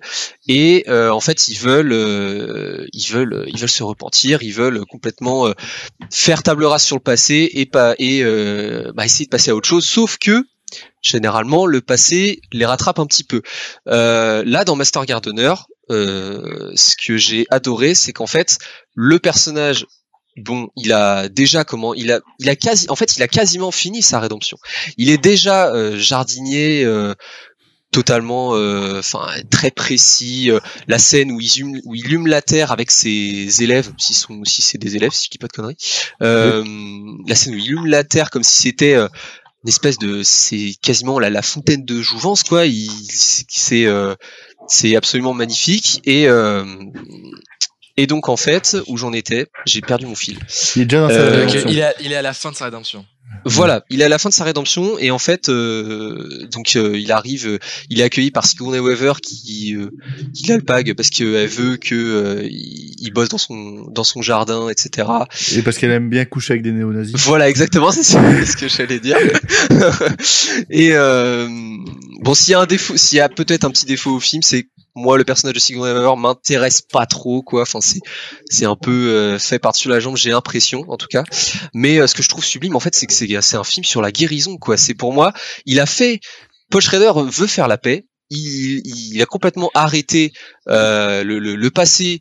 euh, c'est le passé, c'est derrière. Et en fait, Master Gardener raconte constamment comment le personnage va non seulement bon, terminer sa, sa, sa guérison à lui, même s'il a encore ses tatouages euh, de nazi, hein, euh, il va il va terminer sa guérison et surtout il va Bon, moi il y a une scène que je trouve extraordinaire, c'est qu'en fait on apprend que euh, le personnage de euh, qui Kintessa Swindell, comme ça ça se prononce? Oui, c'est Maya. C'est Maya dans le film. Euh, voilà, le personnage de Maya, en fait, on découvre qu'elle est toxicomane. Euh, et il se trouve qu'en fait, euh, donc euh, Joel Eger- le personnage pardon de Joel Egerton, donc Narvel, va euh, un petit peu l'aider en fait à, à se purger, à se guérir de ça. Et moi, j'adore, tu sais, la scène où il est en train de la nettoyer dans la baignoire. Pour moi, c'est complètement Enfin, quand j'ai vu cette scène, j'ai fait mais oui, mais en fait, c'est vraiment un film sur la guérison, quoi. Et là, pour le coup, à la fin, il termine entièrement sa rédemption. Elle est, il y a aucun. Bon alors, ok, il pète la jambe d'un mec, euh, soit. Mais sinon, à part ça, il a, il a pas son. En fait, il, il, a failli sombrer au dernier moment, mais finalement non. Et, euh, et c'est ça que euh, je trouve particulièrement beau. Et euh, en plus, comme l'a dit Demetrio, c'est un film qui est complètement dans euh, dans ce qu'il raconte depuis toujours euh, sur l'Amérique. En plus, euh, on est dans un jardin, on parle de la terre, des plantes, etc. C'est complètement les racines du, du, du pays, euh, un pays qui s'est fondé sur euh, sur littéralement un massacre, hein, donc les racines de la violence, littéralement. Et euh, lui, il va être dans ce jardin d'Éden, euh, comme euh, comme a dit Demetrio, et il va essayer de c'est un peu théorique, mais de, de guérir tout ça et de, de se guérir lui-même. Et il y arrive à la fin. Moi, ce dernier plan, je le trouve sublime. Et euh, voilà. Euh, j'ai envie de passer la parole à, à Vince avec une question un peu euh, un, un peu bancale. Euh, je n'ai pas vu First Reform. Euh, c'est je- mon gros manquement euh, au niveau de Paul Schrader. Oh là là. Euh, je l'ai mais- revu mais- cinéma. Ouais, voilà. Mais si on parle Oh, du bâtard. principe que, par exemple, The Card Counter, c'est quelqu'un euh, qui, a, qui a fait la guerre en Irak, qui a torturé des gens en Irak sous ordre d'officier euh, et non pas de son propre chef. Euh, ici, est-ce que tu trouves pas ça un peu euh, gênant et, euh, et un peu euh, euh, casse-gueule de vouloir faire un film sur la rédemption et donc du coup de s'attacher à un personnage principal qui a été néo-nazi, qui euh, certes ne pense peut-être plus ce qu'il fait, mais qui prend passion à nettoyer euh, à, à nettoyer des femmes qui ont euh, 20 ans de moins que lui? Bah non. En fait, euh, je, pe- je pense que la, la, la différence d'âge, euh, pour moi, n'est vraiment pas au sujet. euh, en, en fait du non, en fait euh, vraiment pour éclaircir mon avis, c'est juste qu'en fait je trouve que le, ça, ça resterait un rapport d'amitié euh, constant et vraiment un, ser- un serrage de main pendant La romance est peut-être un peu forcée. Je suis. Ouais, et, et- et en fait, à partir d'un moment, ça passe un certain cap et ça m'énerve. Et un autre cap qui me qui m'énerve aussi, c'est qu'en fait, on, on, on, on- Shredder nous, nous pousse à prendre en pitié ce Joel Gerton, euh, alors que euh, bah c'est un néo- c'est un ancien néo-nazi, mais euh, c'est un ancien néo-nazi Ouais. qui garde son tatouage alors que on, on est quand même dans une époque où il peut forcément le le retirer. Tu vois, donc il y a ce côté, euh, il y a ce côté, je suis ancien néo-nazi, mais comme c'est co- comme dans la société auquel je vis actuellement, c'est plus trop euh, élégant de dire ça. Euh, je, je, je veux plus trop l'être. Je sais pas si tu vois ce que Mm. je veux dire, mais moi ça m'a ça m'a mis vraiment en dehors au bout de la moitié du film, euh, sans, sans sans sans noter aussi le schéma très euh, similaire à The Card Counter. Ouais, moi, c'est pas ces paramètres-là vraiment qui m'ont qui m'ont dérangé. Je trouve le, le film pas mal en soi. Pour moi, c'est le plus faible de, de la, de cette trilogie de la, de la rédemption. Et, euh, et en fait, tu, tu l'as dit, Axel, mais pour moi, c'est un gros problème, c'est que euh, il a déjà fini sa rédemption. Ok, ça peut être un film sur la guérison, mais le problème, c'est que euh, il n'y a pas de problème dans sa guérison. Il n'y a aucun, aucun élément perturbateur. Et je suis désolé, ne me parlez pas des dealers, parce que j'appelle pas ça une menace. Hein. Deux pauvres dealers à qui pètent une- un genou. euh, Enfin, non, pour moi, c'est pas, euh, c'est pas un, un élément perturbateur qui va euh, euh, remettre en cause euh, sa- son, son cheminement de, de, de rédemption. Oui, là pour le coup, je suis d'accord avec toi. que pour moi, la, la, la menace, on va dire, euh, n'est pas à la hauteur de, de, de, sa potentielle rédemption et, et Mm. guérison. Mais, ce que, mais c'est ce que j'ai trouvé beau dans le film, c'est qu'il n'y a pas de menace en fait. Bah, euh, Bah, on va dire. euh, euh, ouais, mais attends, quand tu regardes euh, The Card Counter et First Reformed, euh, ça envoie quand même C'est sûr. plus, là. Là, C'est sûr, que ça ne mais- jamais, hein, en fait. Oui, mais comme c'est une trilogie, c'est euh, c'est Là, enfin, c'est la chaque fin. film passe par. Ouais, c'est ça, c'est que c'est la fin. C'est chaque film. First Reform, c'était le début, c'était la réalisation qu'il faut avoir une rédemption. Euh, Card Mm. Counter, c'est il l'a déjà réalisé, mais maintenant comment est-ce qu'on la met en œuvre? Et la fin, c'est il l'a déjà mise en œuvre puisqu'il s'est déjà réinséré. Et Oui. là, la menace dans le film, c'est euh, comment faire pour aimer à nouveau, euh, refonder une famille, avoir quelqu'un dans sa vie. Voilà. Quand ton corps marque euh, l'épreuve de toute ta haine, quoi. Attends, Et c'est pour ça qu'il a dû. Et les, Oui, les, les tatouages, les tatouages, c'est Ouais. limite un élément horrifique hein, d'ailleurs. hein, comment ils sont mis Mais- en scène. euh, Enfin. Oui, Ouais. mais je trouve On- Pareil, c'est c'est pas assez exploité. En plus, il, il, vient par a- avoir une, relation amoureuse que je trouve forcée, mais bon, admettons, euh, avec une jeune femme euh, quand même afro-américaine. Euh, D'où ça ne crée pas un conflit majeur dans le film de, découvrir ces, tatouages néo-nazis alors que c'est euh, sa communauté qui est en partie visée par, par leur- leurs agissements horribles. C'est, elle passe, ça passe comme ça en mode ah ouais, t'avais des tatouages, tu comptais m'en parler? Bon, ok. Tu les vas, tu vas pas les enlever? Non. Ouais, Ah, c'est c'est c'est- c'est- c'est ce que je dis. Ça, ça passe comme un. c'est- En fait, c'est pas, c'est pas une, une les, information. con- les conflits euh, sont pauvres, en fait. c'est pas un élément perturbateur et c'est ça qui m'énerve en fait dans ce film. On parle quand même, ouais. euh, euh, Vas-y, Will. Non, ce que j'allais dire, c'est que, à mon sens, dans le film, l'élément de l'adversité, c'est plutôt le personnage de, de Sigourney Weaver. Oui, oui, c'est oui, oui. justement ça. Et en fait, Ouais, c'est à la fois un, quelque chose d'intéressant, mais de problématique aussi, parce que son personnage n'est pas intéressant pour un sou. Et euh, il est pas assez euh, assez développé. Je trouve que ça reste vraiment en surface la, la relation un peu un peu flottante qui que les deux entretiennent. et on sait pas où ça va en venir. Voilà. Bon, ça pour le coup, je suis d'accord. Je, c'est le, le point noir un peu euh, du film pour moi, même si globalement je l'ai trouvé sublime. Mais, euh, mais oui, oui. puis euh, même, je le trouve moins inspiré aussi visuellement, hein, même s'il y a une scène qui est chouette, euh, une scène un peu onirique, euh, un, peu- un peu en mode Lost Highway avec des fleurs. Ah ouais, non mais carrément. Euh, Ouais, mais sinon, je le trouve moins inspiré. Alors, ok, on retrouve euh, ces plans habituels où il copie le journal d'un peu de campagne de Bresson. Euh, mais euh, mais pour avoir revu la First Reformed et me rappeler de vraiment scènes euh, absolument incroyables dans dans The Card Counter, celui-là, je trouve que même visuellement, euh, il y a rien qui me stimule particulièrement euh, pour pour m'emporter plus dans, dans dans ce récit qui, qui je trouve pas au bout des choses quoi. Je suis assez d'accord avec toi. Mais le, voulez. au global, c'est pas mal parce qu'il maîtrise quand même euh, un minimum bien euh, tout ce qu'il fait, même si c'est pas abouti. Donc euh, bon, Est-ce que quelqu'un veut rajouter quelque chose sur euh, Master Gardener? J'aurais, j'aurais peut-être juste dit euh, quelque chose à propos du dernier plan du film que je trouve assez remarquable et globalement plus joli que tout le reste. Ok. Oh l'enfoiré. c'est le Alors, mot de bah, la fin en plus. Moi, moi aussi, non, je veux juste rajouter euh, quelque chose. Autant je, je trouve qu'il y a des, il y a des défauts dans le film, mais alors par contre, euh, niveau exposition, je trouve que les 30 premières minutes sont exemplaires. le Ah début, ouais.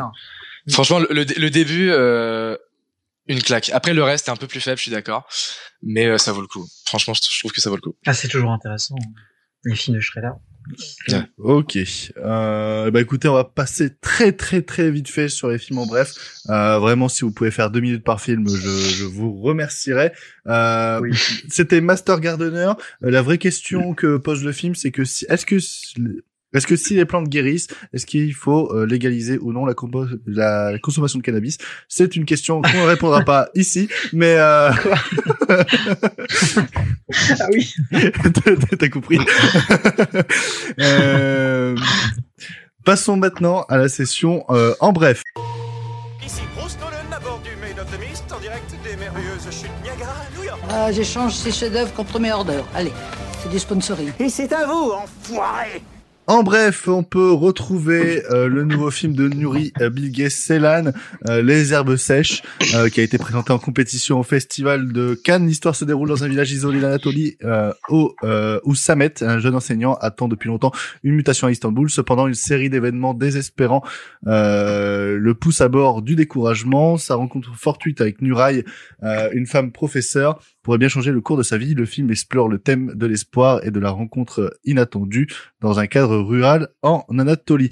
Euh, Vince, tu l'as vu à Cannes. Qu'est-ce que tu as pensé euh, très succinctement? Ouais, euh, ben moi euh, j'ai vraiment adoré euh, les, les herbes sèches, c'est un de mes films préférés de Cannes et j'attendais beaucoup euh, le retour de Ceylan parce que Le Poreille Sauvage c'était quand même très bien Euh, et euh, sa Palme d'Or Winter Sleep je trouve que c'est un des plus grands chefs-d'œuvre de, de- des années 2010 Euh, et en fait là euh, je retrouve à peu près tout ce que j'aime bien dans son cinéma, c'est-à-dire des des- de, longues scènes de dialogue euh, absolument passionnantes. Enfin, vraiment, il arrive juste à me tenir sur des chants contre chants hyper simples, euh, juste par la force des dialogues. Puis, de temps en temps, des, des, des idées de mise en, de, mise en scène, soit un peu con- contemplatives et, qui touchent au sublime, soit qui vont être euh, disruptives dans, dans, dans une euh, séquence, où, à un moment où on, ne s'attend pas. Typiquement, euh, il y a, bah, y a une scène de repas où les personnages vont discuter euh, très longuement à table, puis sur le canapé, etc. On est euh, installé confortablement dans nos pantoufles avec eux à les écouter, et puis d'un coup, la caméra fait des trucs, et, euh, et ça devient complètement dingue. Il, il, commence à questionner euh, le, le, la relation euh, entre la réalité et le, mensonge dans, dans un récit. Euh, ça, ça donne un, aspect très méta au, au- au film.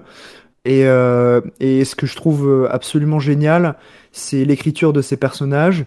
Euh, bon, l'actrice est, top, elle a eu un prix d'interprétation à Cannes, assez mérité, je trouve. Euh, mais il y a un des deux euh, personnages masculins, parce que c'est un- une sorte de triangle amoureux. Le personnage masculin principal, il est absolument passionnant. Il est complexe, ambigu, assez retors. euh, il a des prises de position morales euh, à la limite du discutable, où vraiment il est sur un fil, où en fait c'est un personnage un peu pervers qui aime euh, euh, manipuler euh, et jouer de son influence sur, le- sur les autres, que ce soit ses amis ou sur ses élèves. Euh, et euh, non, c'est un film encore une fois passionnant de, de Nuri Bilge Ceylan. Pour moi, c'était un, enfin, dans le haut du panier de, de, de la compétition à Cannes, euh, qui aurait mérité bien plus qu'un seul prix d'interprétation. Et, euh, et je vous encourage vraiment à aller le voir. Ça a beau durer 3h17, franchement, euh, j'ai pas vu le temps passer et pourtant à Cannes on s'en bouffe des films. Donc euh, si si ça commence à être un peu ennuyeux tu le sens. Là t'es vraiment tenu en haleine tout le long. Il y a même un aspect un peu thriller dans, dans, dans certains dialogues. Franchement foncez euh, même ceux qui sont pas trop familiers de son cinéma vous pouvez totalement accrocher Autre en bref, c'est les filles d'Olpha, également présentées en compétition au Festival de Cannes. Euh, film réalisé par euh, Kauter Ben Ania. Euh, ça raconte l'histoire d'Olpha, une Tunisienne et mère de quatre filles dont la vie est marquée par des moments d'ombre et de lumière.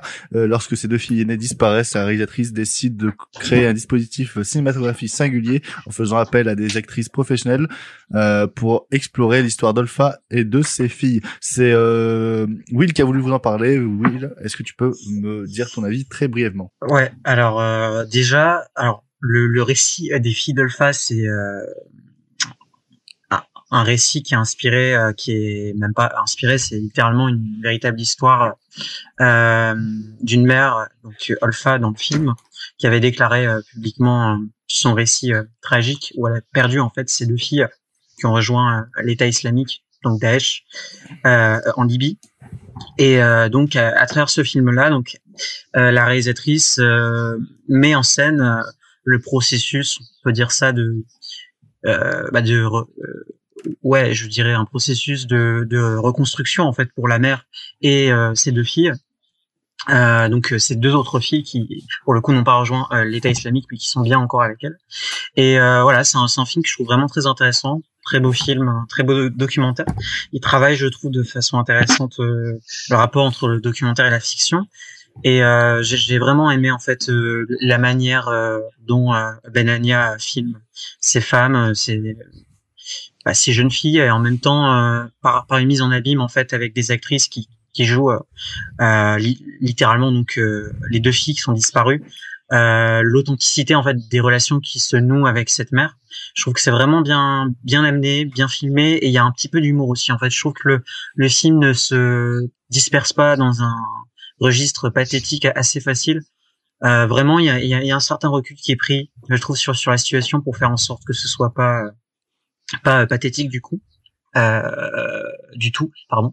Et euh, voilà. Après, je trouve, je trouve vraiment que que globalement le film est bien réalisé, c'est très doux, euh, ça se suit très bien. Alors il y a toujours euh, un rapport complexe, je pense, avec le spectateur euh, dans ce genre de, de récit et de documentaire où on peut questionner un peu l'utilité d'un tel film parce que voilà, c'est une mère qui nous raconte littéralement son histoire et un côté un peu voyeuriste. C'est la limite, je pense, de, de ces documentaires. Donc, mais je pense vraiment que on peut ne pas être sensible à, euh, au format et, et, à la vision euh, qui est amenée euh, par le par ce documentaire. Mais personnellement, voilà, j'ai trouvé ça vraiment vraiment beau.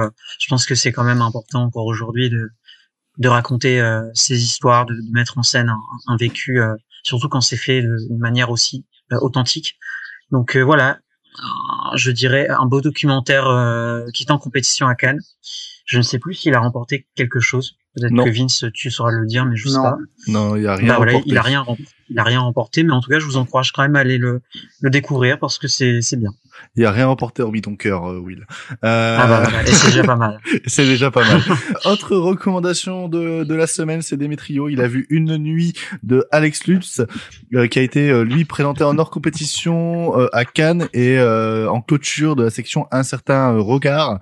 le scénario est très simple, c'est ça se déroule à Paris, dans, le métro est bondé, une femme il bouscule un homme euh, et euh, s'ensuit euh, et s'ensuit ensuite une nuit euh, de rencontres, de paroles, de philosophie et peut-être d'amour. Euh, Qu'est-ce que tu en as pensé toi, Démétrio, de ce film que j'ai trouvé personnellement assez exceptionnel? Ah bah cool, je m'attendais pas à une introduction comme ça, je m'attendais à ce que tu dises que c'était euh, c'était une boost parce que non, c'est littéralement un de mes films préférés de l'année. Ah euh, d'accord, bah, trop bien. OK.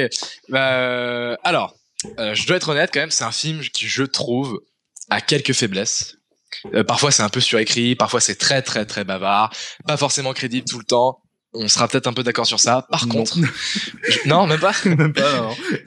ok, ok. Bon bah, par contre, je trouve que le film est très touchant et euh, pendant tout le film, on comprend pas vraiment véritablement pourquoi est-ce qu'on est autant touché, et pourquoi est-ce qu'on est ému, euh, sauf à la fin justement où tout s'éclaircit et là, pour le coup, euh, tout est limpide. Mais à ce niveau-là, je trouve que c'est une prouesse parce qu'on a quand même deux acteurs qui se donnent à fond pour donner vie à deux personnages qui paraissent caractérisés d'une manière surprenante parce que euh, un dialogue avec Karine Viard, et eh ben on pourrait très bien voir Alex Lutz le dire. Et inversement, je trouve. C'est pas forcément euh, euh, des, une caractérisation de personnage que j'ai l'habitude de voir, mais qui m'a beaucoup surpris, et que j'ai trouvé très touchante. Et euh, ça vaut le coup d'aller le voir, je pense. Euh, puisque le film essaye d'exploiter son concept jusqu'au bout. Et euh, franchement, un film très touchant. Je sais pas si c'est la priorité à voir. À mon avis, les herbes sèches et, et les filles d'Olpha, je pense que ça vaut peut-être un peu plus le coup mais euh, mais j'ai beaucoup aimé une nuit voilà. Même si euh, la salle la, la, salle se moquait du film j'avais l'impression avec moi. Mais euh, mais moi j'étais un peu le seul à l'aimer donc je suis content de le défendre et je je j'appuie hein, je, je recommande aussi une nuit que moi j'ai trouvé très mignon très beau et et euh, assez magnifique dans sa, dans sa façon de parler d'amour et de le, le, le, décrire dans son sens le plus large euh, possible. Je, je voulais vous parler d'Insidious The Red Door, finalement on n'a pas le temps et on s'en branle. Euh, donc du coup on va directement passer au, au... Messieurs, bienvenue au Fight Club. Le défouloir, c'est très simple, c'est un peu le Fight Club de cette euh, de cette émission, c'est-à-dire que quand il nous reste un petit peu de temps, on y va, on se fout sur la gueule. Et on se fout surtout sur la gueule de sujets qui nous fâchent, de sujets qui nous irritent, de sujets qui nous énervent. Euh, ça peut être des films, des sujets d'actualité, des petits euh, débats qu'il peut avoir sur le Twitter ciné, comme on l'adore. ici, on va retrouver Axel qui veut s'énerver quant à la communication euh, du Oppenheimer de Christopher Nolan, communication qui est la faute du studio, la faute des journalistes, la faute de tout ce qu'on peut penser. Euh, Axel, vas-y, je t'en prie, défoule-toi. Euh, là, là, là, là, euh, bah c'est surtout un petit coup de gueule général contre euh, la communication euh, des films en général, surtout des gros blockbusters ou des des gros films qui sortent euh, en ce moment. Et euh, Oppenheimer est complètement dedans, donc euh, Christopher Nolan en a, enfin, n'arrête pas de dire, comment dire, de vendre son film, ce qui est normal. Mais derrière, derrière, les phrases qu'il dit sont détournées comme d'habitude par les médias pour en fait vendre le film sur un juste un putain de mensonge quoi. C'est le film part de quelque chose de très grave et vous le savez tous. Et euh, L'inventeur on de la vend bombe nucléaire, tout simplement. voilà. et euh, et en fait, euh, il est vendu comme euh, un blockbuster d'action ultra spectaculaire, euh, quelque chose que on n'a jamais vu forcément, etc. Et ça commence à me gaver. Je sais que c'est le- c'est déjà le cas depuis euh, depuis longtemps à Hollywood. Hein, c'est l'industrie, ça marche comme ça. Mais là, euh, Là, ça va. Là, c'est, on atteint un stade de n'importe quoi. C'est, comme, euh, c'est comme euh, dire que, euh, oh là là, les Tuches 3, vous allez voir, c'est le prochain film euh, vraiment qui va parler de, la Shoah et tout. Tu sais, ça, ça a vraiment aucun sens, tu vois. Vraiment, ça n'a, ça, a, ça a vraiment aucun sens. Enfin, je, je comprends pas. Je, je comprends pas. Euh, le successeur de Shoah de Claude Lanzmann. Euh, non, mais vraiment. 4 non mais vraiment c'est comme enfin on en avait parlé Ah, déjà avec euh, avec Will un petit peu le, le MCU euh, a joué un peu cette carte avec les éternels en le vendant comme un film d'auteur. J'ai pas vu le film mais euh, je vais je vais dire quand même que c'est de la merde voilà je l'ai pas vu. bah, pas, pas la, la pas la peine de voir les éternels. Voilà. euh, En même temps, te c'est de la merde. voilà. Donc euh, non non mais là la communication autour de Oppenheimer alors qu'à la base sachant que je suis déjà pas un grand fan de Christopher Nolan. Bah le film m'intéressait quand même. Je me suis dit tiens il prend un sujet comme ça ça, me ça m'intrigue. Mais là la communication vas-y euh, j'irai voir le film bien sûr mais euh, mais là je- à chaque fois que je vois un message sur le film peu importe je le lis pas je je, je zappe quoi parce que c'est pas possible j'en ai j'en ai juste ras le bol quoi ça me monte ça me ça me monte direct au cerveau et ça me ça m'irrite direct Moi, Donc moi là, personnellement, euh, ce qui, ce qui m'énerve, c'est quand même de créer une rivalité entre une poupée et euh, l'inventeur de la bombe de, euh, nucléaire. Voilà c'est ça, c'est Ah, quand même le, le, le- c'est la, des la bombes absurdité. Ouais. Ah putain. non, mais Bah. Allez, Mais- euh, bienvenue Bah. sur Pascal Pro. mais, mais le problème, de toute façon, c'est, enfin, c'est clairement euh, le lien entre les deux films euh, qui est forcé et, et que l'industrie met en, met met en place pour vendre des places de cinéma, hein, parce que Voilà. c'est une histoire d'argent. Et, et voilà, il faut. Mais elle le met- mais- mais elle elle le fait par un biais que je trouve, euh, hyper mal euh, hyper malhonnête et hyper euh, enfin là c'est enfin ça a atteint un tas- ça certes ça existait déjà avant ça existe depuis euh, toujours etc mais là ça, ça a atteint un stade de n'importe quoi pour moi Enfin, vraiment euh, Ouais. On t'a pas entendu, Vince. Ouais, non, je dis juste que c'est c'est un peu, c'est un peu too much le délire euh, autour de la, la sortie euh, simultanée de Barbie et Oppenheimer. Enfin, je veux dire, parce que Aussi. c'est pas la première fois dans l'histoire du cinéma que, que deux gros films attendus, des blockbusters ou des films d'auteur sortent en même temps. Ça, ça atteint un niveau de ridicule. On en vient à poser la question à Tom Cruise sur, le- sur un tapis rouge, qui est là pour Ouais. pro- promouvoir euh, Mission Impossible, de savoir s'il va voir Barbe- Barbie ou Oppenheimer le jour de, de leur C'est sortie. clair. Et d'ailleurs, en parlant euh, de Tom Cruise, euh, il lui avait posé la question vis-à-vis de la sortie euh, du dernier euh, Indiana Jones. Et euh, en fait, c'est Oh, c'est là où on peut se dire, ils auraient très bien pu faire aussi hein, une connerie du genre avec les deux films. Euh, alors que voilà, ils l'ont pas fait. Et pourquoi spécialement Barbie et Oppenheimer? Voilà, c'est c'est un peu euh, étrange. Parce que Euh, les films paraissent diamétralement opposés, peut-être, mais enfin bon, ça va, on a compris vite fait, euh, pas besoin d'en faire Ouais. tout un plat non plus. c'est ça Et ce sujet fait la bonne introduction à mon outro. Si vous voulez entendre nos avis sur Oppenheimer euh, et Barbie, il va falloir se donner rendez-vous dans deux semaines euh, sur cette même chaîne de podcast où on va parler en fait de euh, ce sera notre sequel de cinéma. On va parler de Oppenheimer, on va parler de Barbie, on va parler aussi de la ressortie de Memento de Christopher Nolan. On va également parler de Profession reporter de Michelangelo Antonioni. Ce sera un épisode assez spécial étant donné que euh, le- le- l'épisode sera enregistré en direct avec euh, tout le monde autour d'une table. Euh, et euh, ça va changer un petit peu des épisodes euh, précédents et ce sera notre toute nouvelle formule du c'est le cinéma. C'est la fin de ce c'est l'actu. Euh, on se retrouve du coup dans un bon mois pour pas parler actualité, parler des films euh, de du mois d'août et des blockbusters d'été, hein, comme comme il peut il va en pleuvoir pendant des semaines. merci à tous d'avoir participé. Merci Vince. Bah de rien, écoutez, à une prochaine. Euh, merci Axel, c'était ta première, qu'est-ce que ça, ça a été? Ouais, ouais, ouais, j'ai l'impression que j'ai un peu bégayé, mais je pense que ça a été globalement. Merci, merci beaucoup. Ça, on prend l'habitude, tu vas voir, au fur et à mesure des émissions, ça, Ouais. ça va tout C'est la seul. première, c'est normal. Ça marche. Euh, merci Démétrio euh, de ta participation également. Euh, ça, ça va, pas, t'as pas, t'es pas trop rouillé, tu sens? Non, non, ça va. Là, je- j'ai repris le rythme. Je suis très content. Je pense que je me suis peut-être un poil trop énervé sur Limbo. je m'excuse avec leur. T'as bien Mais, euh, raison. mais euh, mais euh, j'étais très content. Faut pas que passer en dessous du balai, faut aussi les donner les coups de balai. Euh, William. C'était sympa, c'était sympa de, de parler de, de, de tous ces films et d'un d'un débat intéressant sur Limbo qui a un peu qui a un peu viré à, à, à la violence littérale, mais c'était plutôt drôle. On- on- on- je dois avouer, on a quand même été au défouloir avant le défouloir. Euh, Ouais, va falloir se euh, calmer. Exactement. C'est exactement ça. va falloir se calmer. Merci à tous d'avoir participé. Merci à vous euh, de nous avoir euh, écoutés. Euh, et à bientôt pour de nouvelles discussions ciné. Euh, je rends l'antenne. De toute façon, il y a vendredi tout est permis juste après. Donc euh, voilà, on va pas éviter de trop dépasser. Euh, fin de l'actu. À vous les studios. Je vous souhaite une très bonne soirée. Je vous remercie de votre fidélité.